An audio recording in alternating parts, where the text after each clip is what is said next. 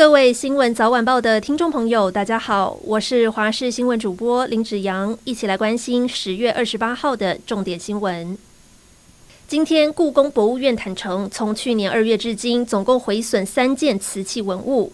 其中，宝物鉴定家表示，最珍贵的就是明朝弘治的双龙戏珠碗。外传三件文物的价值超过二十五亿元，但故宫院长回应，远远低于这个数字。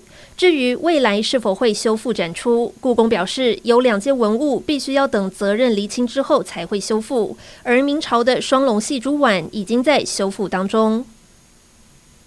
受到内阁青台影响，今天大台北和东半部有局部短暂雨。从明天开始，迎风面水汽逐渐增多，在桃园以北和东半部降雨会越来越明显。而内阁台风目前朝着吕宋岛前进，最快明天转成中台。未来会不会发布海警和陆警？气象局表示，关键的时间就在周日。目前预估台风进入吕宋岛后会朝着南海移动，对台湾威胁比较低，但是不确定性还是很大。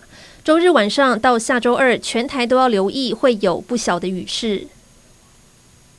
中油高雄大林炼油厂昨天晚间厂区内爆炸起火，由于大林厂事故频传，这一次的公安意外再度点燃当地居民的怒火。在事发后十四个小时，中油在今天下午召开记者会说明，表示是因为燃烧塔管线破裂、氢气泄漏与高硫原油产生反应，引发爆炸。而记者会一开始，董座就带着几位高层鞠躬道歉。董事长李顺清也强调，将对厂区的设备进行地毯式的检视。历经五年审理的远雄四大弊案，今天下午台北地院一审判决出炉，包括远雄集团创办人赵腾雄被判刑七年，前台北市财政局长李树德判刑九年，褫夺公权五年。至于赵腾雄的儿子赵文佳与赵性清，因为罪证不足，获判无罪。目前赵腾雄已经高龄七十八岁，一周还是得有四天到派出所报到，全案仍可上诉。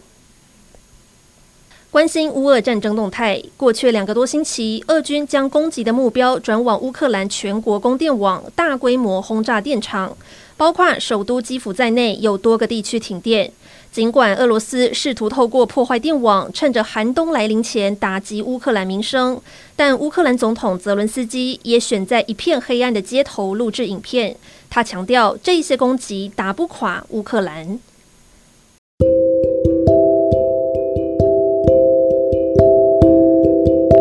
以上就是这一节新闻内容，感谢您的收听，我们下次再会。